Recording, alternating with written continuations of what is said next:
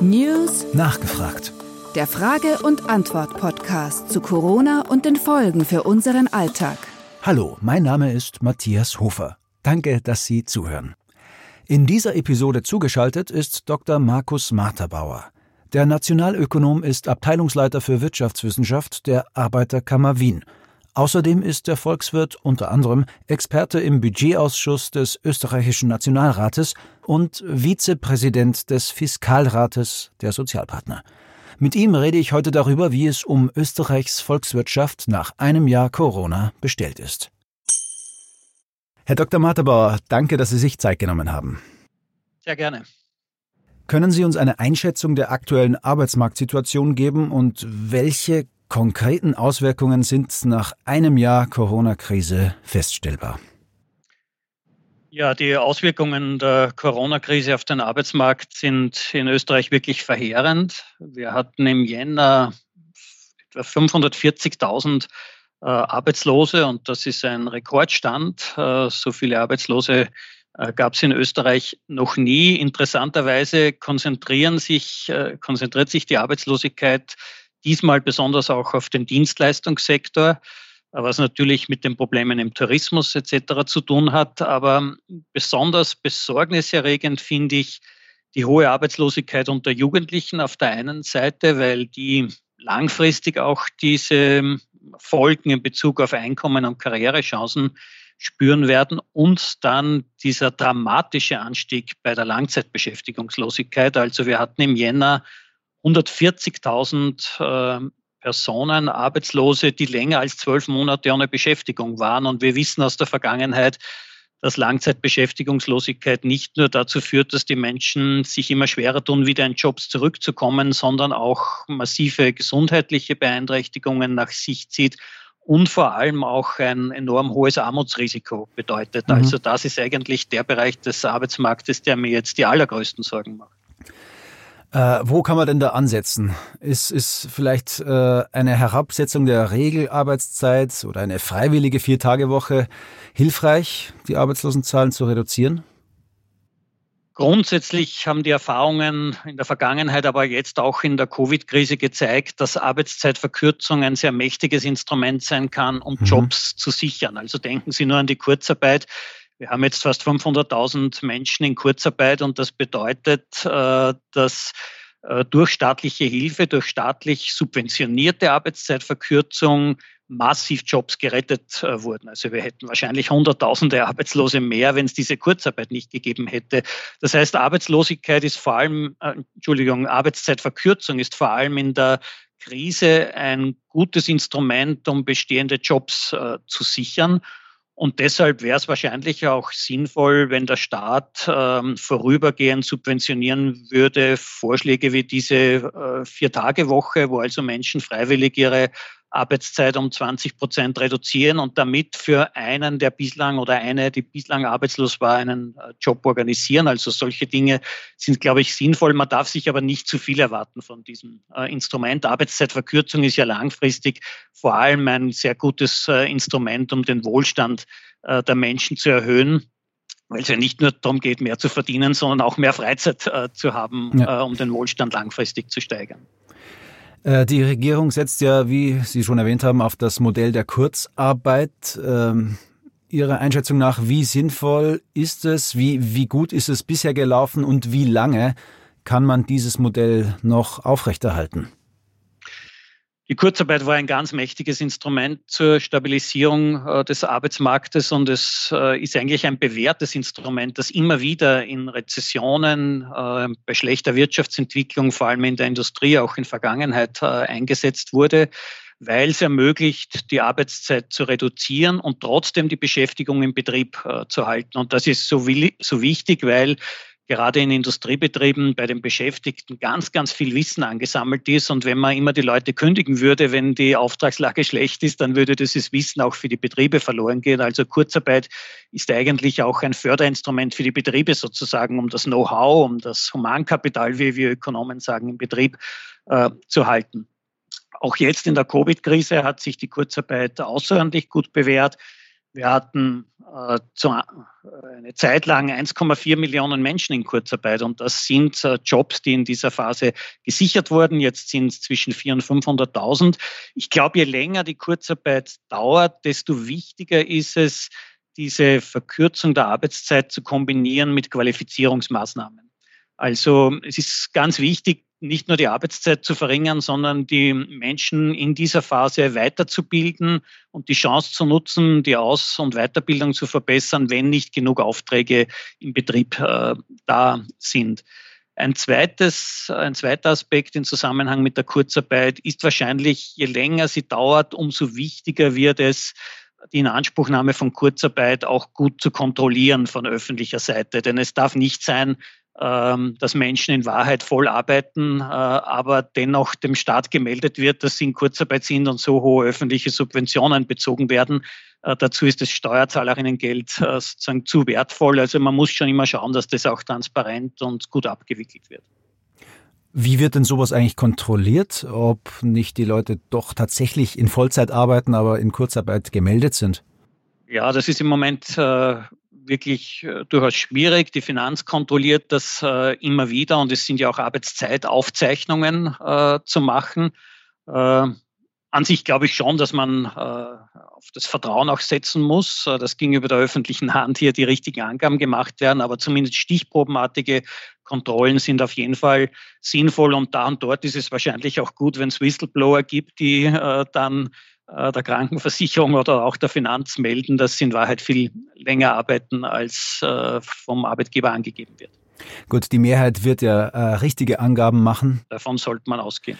Ja. Äh, aber jetzt ist die Kurzarbeit ein, eine, letztlich eine staatliche Subventionierung äh, der Arbeitsplätze, damit die erhalten bleiben. Wie lange kann dieses Modell noch aufrechterhalten werden? Grundsätzlich glaube ich, äh, relativ lange, denn im Moment äh, hat der Staat keine Probleme, äh, dieses Instrument, das ja Milliarden kostet, äh, zu finanzieren. Und äh, wenn der Effekt ist, dass mit diesen hohen öffentlichen Subventionen Jobs erhalten werden, dann ist sowohl den Beschäftigten gedient als auch den Unternehmen. Und wir würden langfristig von dieser Sicherung der Arbeitsplätze profitieren. Allerdings, wie schon gesagt, je länger die Kurzarbeit anhält, desto wichtiger ist es, sie mit Weiterbildungs- und Qualifizierungsmaßnahmen zu verknüpfen, damit die Leute sozusagen nicht aus der Tätigkeit äh, herausfallen oder man äh, diese Phase schlechterer Auftragslage schon dazu nützt, um neue Herausforderungen auch anzugehen im Betrieb. Mhm. Und äh, wie sind Ihre Einschätzungen bezüglich äh, anderer Impulse, wichtiger Impulse, die der Staat in der aktuellen Situation setzen kann, setzen sollte? Wir haben einige positive äh, Punkte, die wirklich gut funktioniert haben. Die Kurzarbeit ist äh, eines. Ich glaube auch die Investitionsprämie für Betriebe, wo es also besondere Förderungen gibt, wenn Firmen jetzt investieren, insbesondere wenn sie in Klimaschutz äh, investieren. Das sind Maßnahmen, die sich als recht effizient und äh, gut herausgestellt haben. Wir haben eine Reihe von anderen Maßnahmen, die weniger gut funktioniert haben oder weniger äh, effizient sind. Zum Beispiel dieser Umsatzersatz, äh, den es im Herbst äh, gegeben hat, der zum Teil doppelt und dreifach gefördert hat. Aber wir brauchen jetzt, je länger die Krise dauert, glaube ich, eine Reihe von zusätzlichen Maßnahmen. Der eine Punkt ist, den habe ich schon vorher angesprochen, im Zusammenhang mit den horrenden Problemen bei den Langzeitbeschäftigungslosen. Wir brauchen eine bessere soziale Absicherung äh, gegenüber Armutsgefährdung für die hauptbetroffenen Gruppen. Und das sind jetzt vor allem die Arbeitslosen, die massiv Einkommen verlieren. Zum Teil fallen die auf die Hälfte ihres Einkommens zurück. Und gerade wenn man länger arbeitslos ist, dann ist wirklich große Armutsgefährdung damit verbunden. Und da wäre es jetzt wirklich dringend, das Arbeitslosengeld zumindest temporär zu erhöhen. Auf 70 Prozent wird immer wieder diskutiert auf politischer Ebene. Das halte ich jetzt für eines der wichtigsten Instrumente, um Armut zu verhindern. Zusätzlich bräuchten wir höhere Geld- und Sachleistungen auch in der Mindestsicherung, um nicht aus dem Covid-Problem ein Riesenarmutsproblem äh, zu generieren. Ich glaube aber, wir müssen die Chance auch sozusagen nutzen und jetzt äh, in Zukunftsjobs investieren. Das heißt, ich glaube, der Staat sollte jetzt deutlich mehr Geld noch in die Hand nehmen, um die Klimainvestitionen auszuweiten. Zum einen, weil wir das dringend brauchen, um die Klimaziele zu erreichen. Wir sind nicht auf einem Weg zur Erreichung der Klimaziele und jetzt wäre es der richtige Zeitpunkt zu investieren. Und das schafft natürlich so, sozusagen nebenbei auch viele Jobs, die wir ohnehin dringend brauchen können. Wir haben auch ein großes Jobpotenzial im Bereich äh, Pflege und Gesundheit. Und wenn der Staat jetzt dran geht, ähm, neue Leistungen in der ambulanten oder in der stationären Pflege zu entwickeln, dann ist das nicht nur langfristig ganz sinnvoll, um die soziale Absicherung im Alter äh, hochzuhalten, sondern auch, weil hier enorm viele Jobs entstehen können. Also da geht es um 100.000 Jobs äh, mindestens mittelfristig, in die man jetzt äh, investieren könnte. Das Gleiche gilt natürlich in der Frage der Qualifizierung. Also wenn wir im Moment wohl davon ausgehen müssen, dass im Tourismus auf absehbare Zeit nicht mehr so viele Leute beschäftigt sein werden, wie wir es etwa 2019 noch hatten, dann wäre jetzt der richtige Zeitpunkt, etwa über Arbeitsstiftungen Menschen, die im Tourismus arbeitslos werden, für Zukunftsberufe in der Pflege, in der Bildung, im Klimabereich äh, zu qualifizieren. Also hier sollte man jetzt ganz massiv investieren. Mhm. Und jetzt, wenn man zurückblickt äh, auf die Erfahrung der Wirtschaftskrise von 2008, 2009, ähm, da gab es ja auf den schnellen Einbruch eine lange äh, Stagnation. Äh, werden wir uns also nach der Corona-Krise auch wirtschaftlich langsamer erholen, als mancher sich erhofft? Ich würde eigentlich zwei Phasen vermuten wenn die Krise überwunden ist, und das ist immer die Voraussetzung, mhm. denn äh, die, die, Gesundheitskrise determiniert sozusagen die Wirtschafts- und die Jobkrise. Aber nehmen wir an, es gelingt in absehbarer Zeit durch viel Testen und viel Impfen die äh, Gesundheitskrise äh, zurückzuführen, dann würde ich zunächst äh, einen starken Aufschwung erwarten, weil äh, in den vielen Lockdowns die Konsumentinnen und Konsumenten ihr Geld eher gespart äh, haben und man kann davon ausgehen, dass ein Teil dieser relativ hohen Ersparnisse, also gemessen am verfügbaren Einkommen, haben sich die Ersparnisse verdoppelt ähm, in, im letzten Jahr, dass dann Geld wieder mehr ausgegeben wird, weil äh, die Anschaffung von manchen Gütern einfach aufgeschoben äh, wurde. Also zunächst kann die Nachfrage merklich steigen. Ich bin mittelfristig aber dennoch äh, eher skeptisch, vor allem wenn die Arbeitslosigkeit nicht ganz massiv äh, bekämpft wird. Denn wenn die mittelfristigen Prognosen stimmen, dass in den nächsten fünf Jahren die Zahl der Arbeitslosen nie wieder auf das Niveau von vor Covid, also 2019, zurückgehen wird, dann bedeutet das für einen erheblichen Teil der Bevölkerung massive Einkommenseinschränkungen und damit fehlt natürlich auch die Nachfrage äh, nach Konsumgütern. Insbesondere um den Dienstleistungssektor würde ich mir hier große Sorgen machen. Das heißt, je rascher es gelingt, die Covid-Arbeitslosigkeit zurückzuführen, desto äh, günstiger auch die wirtschaftliche Entwicklung. Ich glaube aber, wir müssen uns auf einen massiven Strukturwandel auch äh, einstellen. Also lassen Sie mich nur äh, diesen Problembereich der österreichischen Wirtschaft Tourismus herausgreifen. Es hat sich jetzt spätestens in der Covid-Krise gezeigt, ähm, dass in vielen Regionen in Österreich diese massive Konzentration auf den Tourismus sehr gefährlich ist. Denn wenn man nur eine Branche hat, von der sozusagen ein ganzes Tal lebt und die Branche kommt aus irgendeinem Grund jetzt in wirtschaftliche Schwierigkeiten, dann bedeutet das ja, dass in sozialer und wirtschaftlicher Hinsicht das ganze Tal sozusagen beeinträchtigt ist.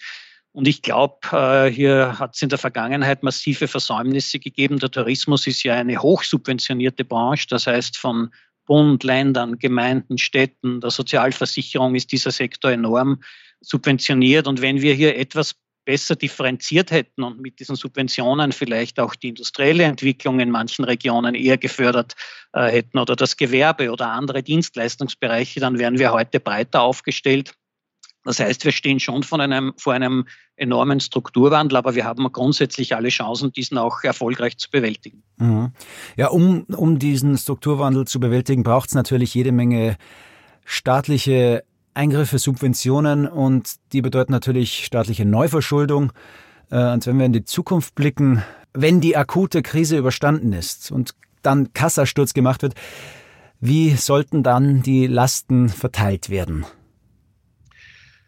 Zunächst ist es so, dass die Covid-Krise wirklich zu einem massiven Anstieg der Staatsschulden äh, führt. Also äh, allein im vergangenen Jahr um etwa 30 bis 40 Milliarden Euro und heuer wird es wahrscheinlich nicht viel weniger werden. Das heißt, die Staatsschulden steigen aufgrund dieser Hilfen für die Unternehmen, aber auch für die Beschäftigten massiv. Und dazu kommt natürlich, wenn die Wirtschaft in einer Krise ist, dann sinken die Staatseinnahmen, weil die Wirtschaftsaktivitäten sich nicht so toll entwickeln und der Staat merkt das eben in stark steigenden Schulden.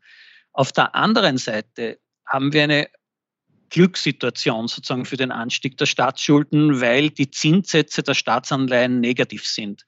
Das heißt, der Staat nimmt eine Milliarde Euro auf und zahlt nach Ablauf der Anleihe in fünf oder zehn Jahren weniger als die Milliarde zurück. Das heißt, die Verschuldung ist im Moment sehr günstig und das äußert sich zum Beispiel darin, dass trotz der gestiegenen Staatsschulden die Zinszahlungen im Budget massiv zurückgehen. Also vor zehn Jahren haben wir noch neun Milliarden Euro pro Jahr an Zinsen gezahlt als Staat. Heuer sind es vier Milliarden und das wird sich jetzt ganz rasch in Richtung zwei Milliarden oder noch weniger äh, senken, äh, vielleicht sogar null innerhalb eines äh, Jahrzehnts. Und das bedeutet, an sich ist die Finanzierung der Covid-Schulden im Moment sehr leicht für den Staatshaushalt. Dennoch erwarte ich, dass aufgrund des ähm, hohen Verschuldungsniveaus eine Debatte entsteht, wie sozusagen die Schulden wieder zurückgeführt werden können und die Lasten verteilt sind. Und ich glaube, es wäre besonders unfair, wenn jene Bevölkerungsgruppen, die jetzt die Hauptlast der Covid-Krise getragen haben, also die Arbeitslosen oder die vielen kleinen Selbstständigen, denen die Umsätze weggebrochen sind oder die Kinder und Jugendlichen, die zum denkbar schlechtesten Zeitpunkt ins Homeschooling geworfen wurden oder auf den Arbeitsmarkt äh, gekommen sind, wenn die weiter Lasten tragen würden. Im Gegenteil, denen muss man mehr helfen, in die muss man mehr investieren. Und schlussendlich ist es, glaube ich, äh, so wie äh, immer in der Wirtschaft, die, die sich am leichtesten tun, solche Lasten zu tragen, sollten sie auch übernehmen. Also insbesondere die Vermögenden, auch die Spitzenverdiener, die brauchen ihr gesamtes Vermögen ja nicht, um sozusagen gut leben zu können. Das heißt, hier besteht schon erheblicher Spielraum, auch entsprechend über Vermögenssteuern zum Beispiel oder Erbschaftssteuern die Lasten gerecht zu verteilen. Das ist dann natürlich eine politisch heikle Frage, wie dann solche konkreten Instrumente umsetzbar sind. Ohne Zweifel wird die politische Verteilungsauseinandersetzung viel, viel intensiver werden äh, in den nächsten Jahren. Äh, ich finde es immer sinnvoll, wenn man politisch streitet, aber das auf äh, sicher, gesicherten Fakten äh, mhm. tut. Das heißt, man kann sich die Vermögensverteilung anschauen. Man sieht, dass äh, das oberste Prozent der Haushalte, die reichsten Haushalte, die reichsten 39.000 Haushalte in Österreich, etwa 40 Prozent des gesamten Vermögens haben, mehr als 500 Milliarden Euro. Und auf dieser Basis wird man dann wohl darüber diskutieren können, äh, was eine gerechte Beteiligung der Vermögenden an den Covid-Krisenlasten sein kann. Ja, da herrscht auf alle Fälle Diskussionsbedarf. Äh, was mich abschließend noch interessieren würde, ähm, wie sehen Sie denn das? Wie hat Corona und die Krise unsere Art zu arbeiten verändert und was wird da vielleicht noch weiter sich wandeln? Ich denke doch, dass wir hier zwar ins kalte Wasser geschmissen wurden durch die Covid-Krise, dadurch massive Veränderungen äh, im Arbeitsleben gesehen haben, dass das aber durchaus langfristige Wirkungen haben wird und wir im kalten Wasser schwimmen äh, lernen. Denken Sie nur an die ganze Frage des Homeoffice. Also das ist äh, für manche Bevölkerungsgruppen natürlich ganz schwierig. Also äh, wir haben gesehen, welche Schwierigkeiten wir haben, wenn Lehrer und Lehrerinnen im Homeoffice unterrichten müssen. In der Industrieproduktion ist das überhaupt ganz schwer vorstellbar. Aber in anderen Bereichen sind wir wohl draufgekommen, dass Homeoffice auch viele Vorteile äh, haben kann, weil wir zu, zum Beispiel weniger herumfliegen müssen, um irgendwelche Konferenzen oder Tagungen zu besuchen, weil wir sehen, dass äh, über neue technische Hilfsmittel manche Dinge ohne körperliche Mobilität auch leichter organisierbar sind. Und ich glaube, wir sollten hier die Vorteile, die wir jetzt gesehen haben, zum Beispiel im Homeoffice äh, und in der Digitalisierung auch des Arbeitslebens durchaus nutzen, in diese Bereiche investieren, weil das ja durchaus auch ähm, äh, viele Vorteile für das Wohlbefinden sozusagen mit sich bringen kann. Also wenn ich das als Wissenschaftler sagen darf, ich, darf, ich muss jetzt nicht extra nach London auf eine Konferenz fliegen, wenn die Konferenz sozusagen auch digital organisiert äh, werden kann und das erspart mir sozusagen Arbeitszeit und äh, gibt mir mehr Möglichkeiten, für Freizeit. Also wir haben hier durchaus gesehen, dass es Spielräume gibt, äh, das Arbeitsleben auch zu verbessern. Das bedarf vieler neuer Regulierungen jetzt wieder, wie das Homeoffice organisiert werden kann und wer für die Infrastruktur sorgt, Arbeitgeber und Arbeitnehmer und so weiter. Aber ich glaube, äh, da kann man sich auch auf vernünftige Dinge äh, einigen und das ist zum Teil auch schon äh, passiert. Und das kann das Arbeitsleben dann äh, erleichtern. Das bedeutet aber gleichzeitig auch natürlich, dass es für viele Bereiche der Wirtschaft ähm, massive strukturelle Änderungen geben wird. Wahrscheinlich wird man viel weniger fliegen als in der Vergangenheit. Und aus Klimagesichtspunkten kann man nur sagen, das ist ohnehin eine gute Sache. Das ist doch ein gutes Schlusswort. Vielen lieben Dank, Herr Dr. Materbauer. Ähm, ich darf Sie bei gegebenen Anlass vielleicht wieder einmal anrufen und dann sprechen wir weiter über den Fortgang der Dinge. Danke sehr. Vielen Dank für die Einladung.